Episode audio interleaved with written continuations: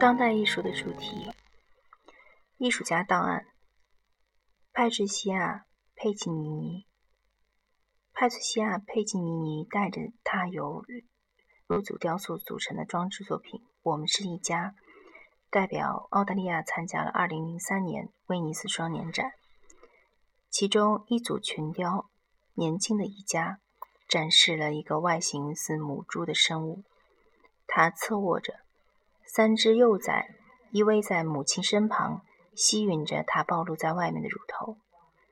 年轻的一家是由硅、丙烯酸树树脂和混合媒介构成的作品，其逼真的外表令人心悦诚服。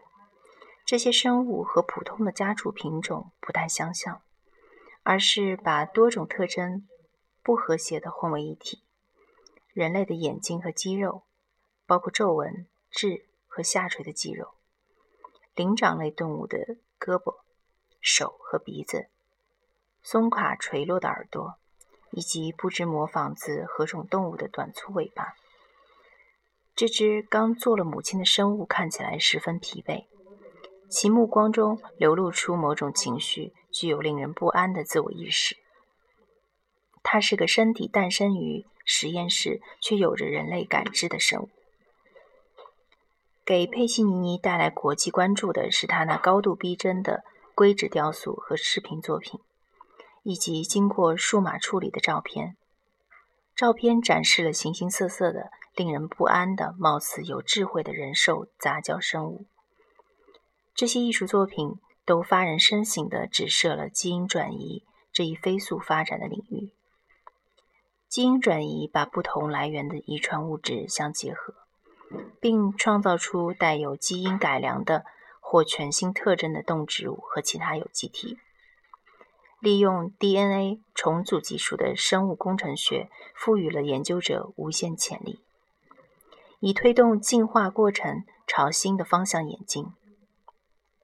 转基因研究实验的发展速度大大超过了自然进化过程，为不同生物体。包括不同物种的各种特征的融合，提供了策略。利用这种科学工具来设计新的生命形式的潜在可能，提出了一些迫在眉睫的道德和哲学问题。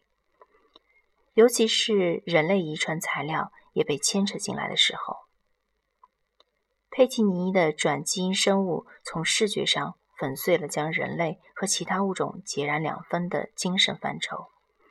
他们向对一种共有的、不可侵犯的人类身份的基本信念发出了挑战。这种信念是本质主义的最后阵营之一。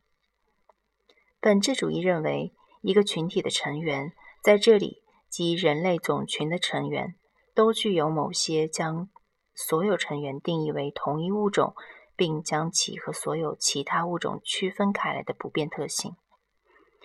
与此相反，学者金姆·托夫莱提指出，佩奇尼尼的意象以对人类和动物天衣无缝的融合，向我们提出了关于后人类时代身份差异和生命的构成的基本问题。尽管佩奇尼总是尽量避免发表引起争论的言论，然而他在雕塑中所设想的那些情节却具有革命性的意义。这些雕塑不仅挑战我们去重新思考为人的意义，并再次引发关于和人类身份紧密相连的基本基本权利的对话。启蒙运动后，无论是从科学还是从哲学角度上来看，这个焦点问题似乎已被完完满的解决。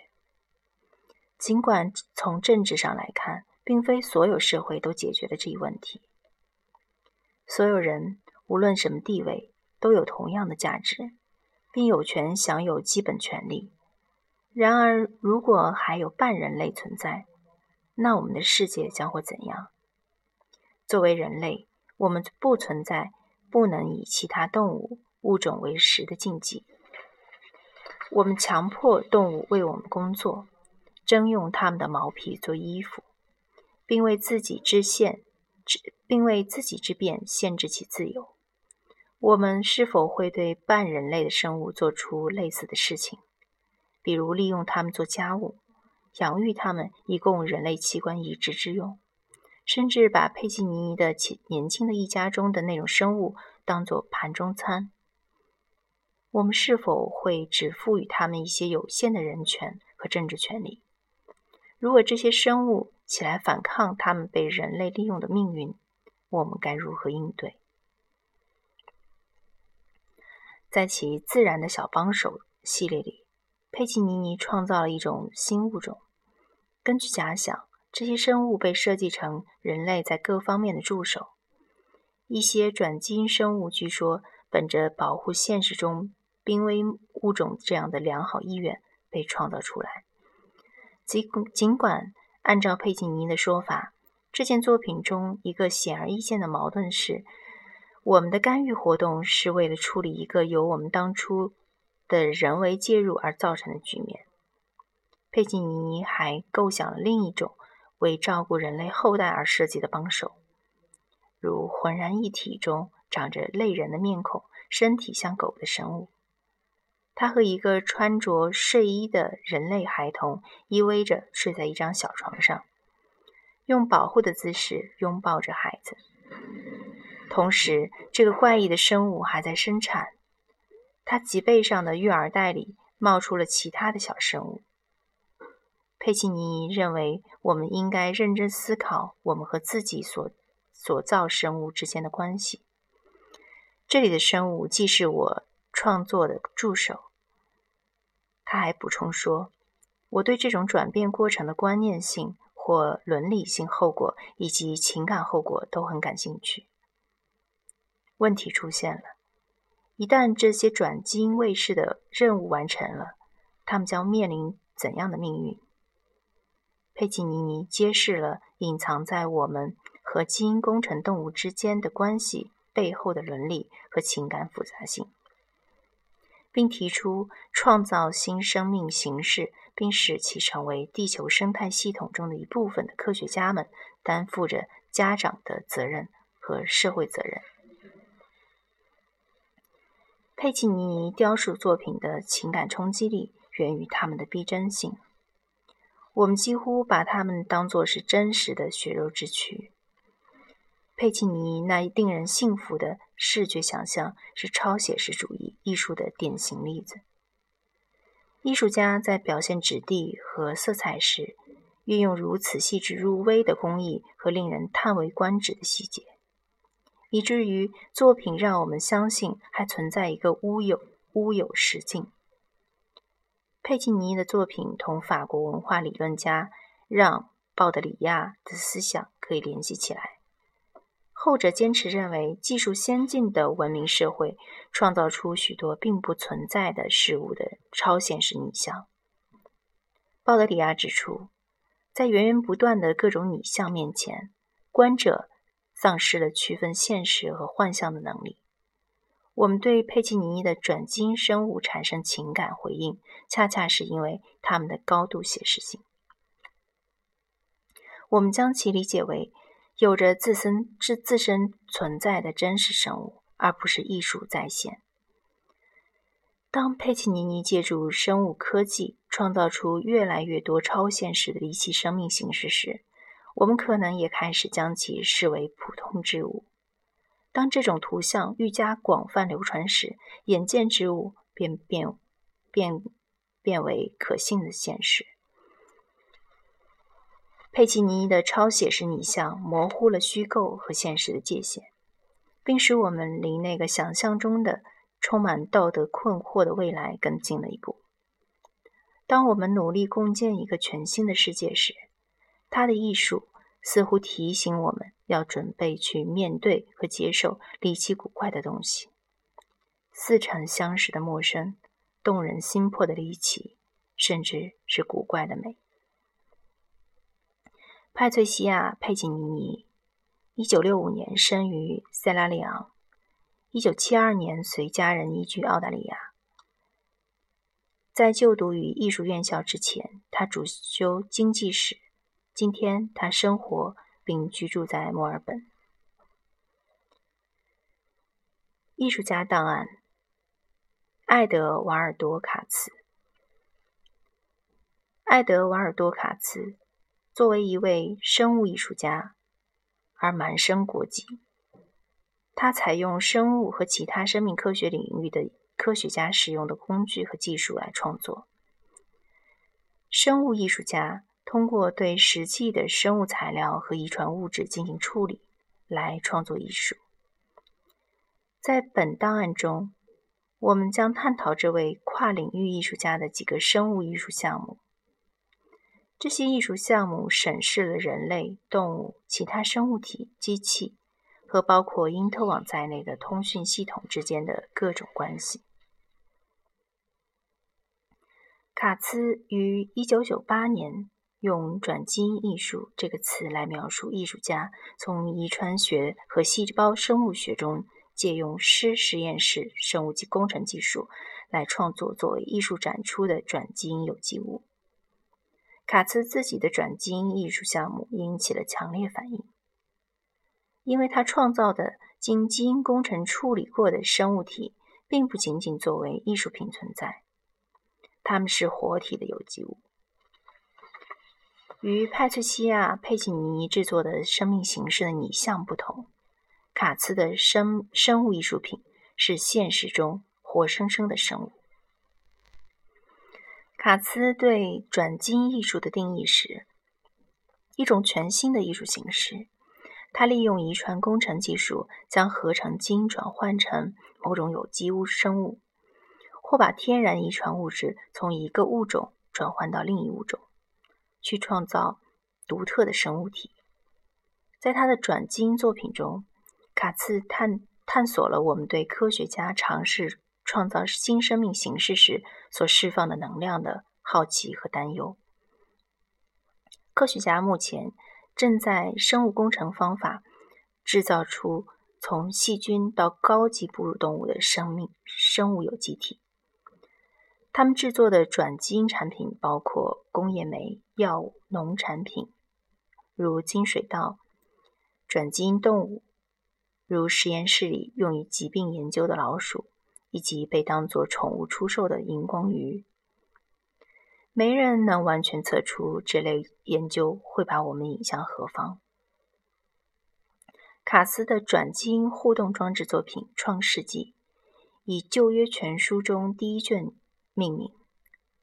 构成基督教圣经前部分的《创世纪》是希伯来神圣经文。《创世纪》的开篇讲述了世界的神圣创造，包括上帝如何创造了最初的人。亚当和夏娃。卡茨的装置以圣经内容中的一句话为基础，让人来统治海里的游鱼、空中的飞鸟和陆地上的所有生灵。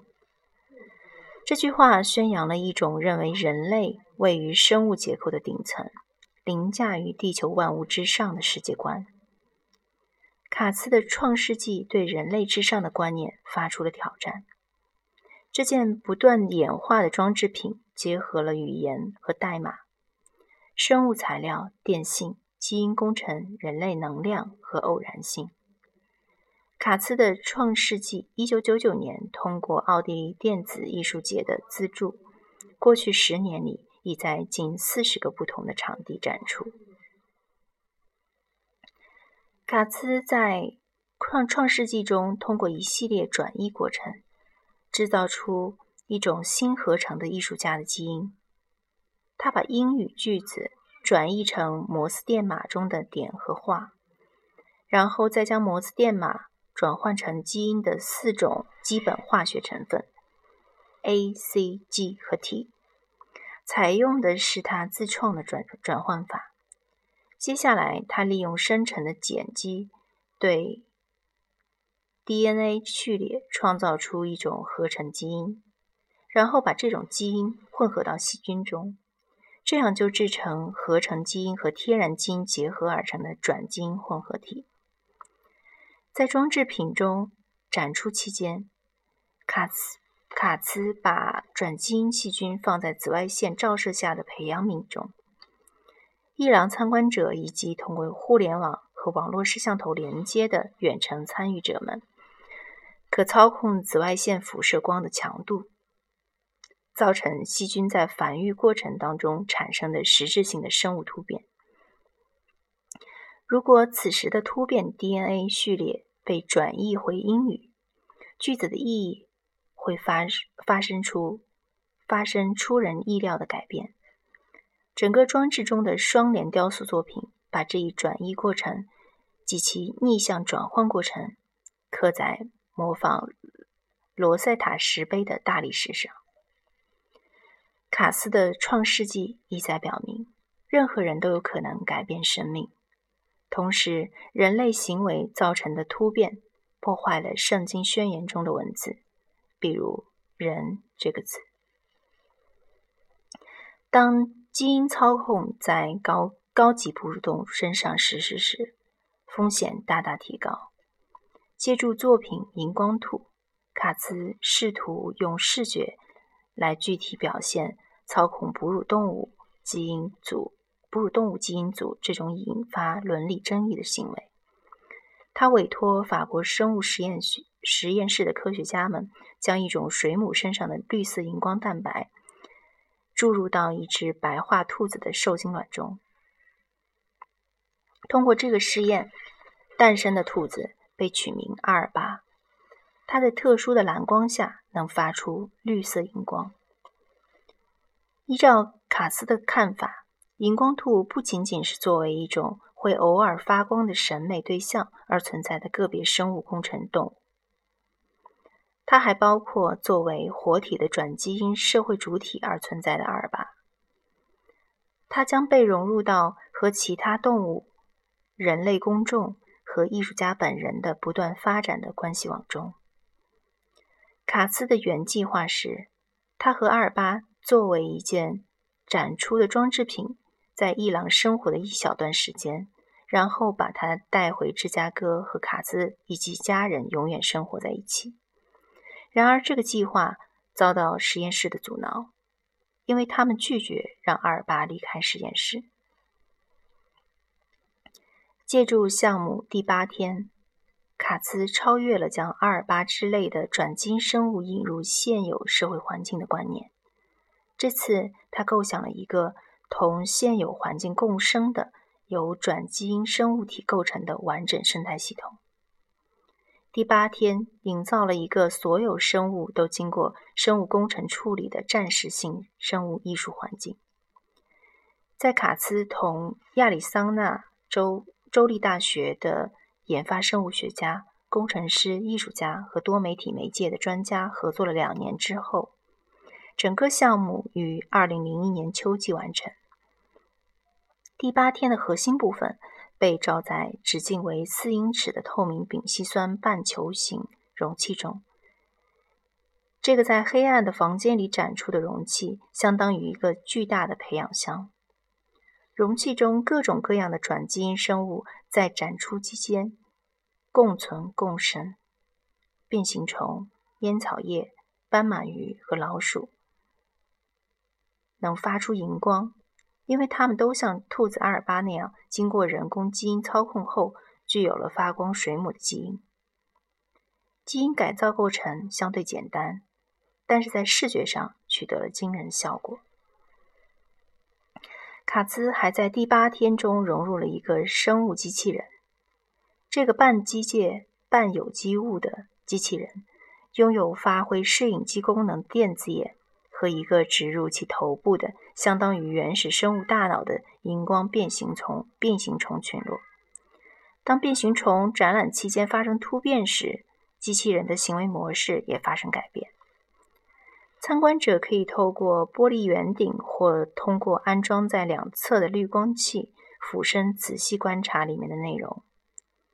网上的远程观众可通过生物机器人的摄像头看到容器内部。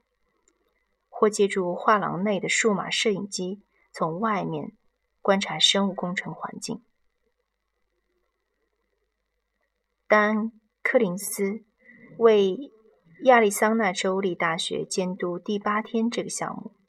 作为一位综合媒体艺术家，他写道：“这一惊人的视觉展览展示了采用同一外来基因、经过生物工程处理过的各种不同的有机生物。”它部分证明了我们所有生物最初都是相互联系的。除非这些不同的生物本质上是由同样的基本化学物质构成，否则它们无法接受水母的基因。这不是凭空捏造，这是具体的事实。柯林斯认为，作品还包含了一个怪论，因为这些不同有机物的绿色荧光从视觉上将它们标记为转基因生物，因此我们人类。将这些活性有机物铸造成他者的角色，并借借此继续维持与他们的差异感。卡兹的转基因计划产生了强烈的冲击。这些作品激发我们去思考艺术和科学间的异同。艺术家或科学家在创造新生命时的激动心情，以活体生物做实验的道德问题。以及这样一个惊世骇俗的观点，即所有生命形式，包括人为设计而成的新转基因有机物，从最根本的层面上来看，都是殊途同归。爱德瓦尔多·卡茨，一九六二年生于巴西的里约热内卢。他的早期艺术生涯于八十年代开始于巴西，此后。他在芝加哥度过多年时光，先后在芝加哥艺术学院学习和任教。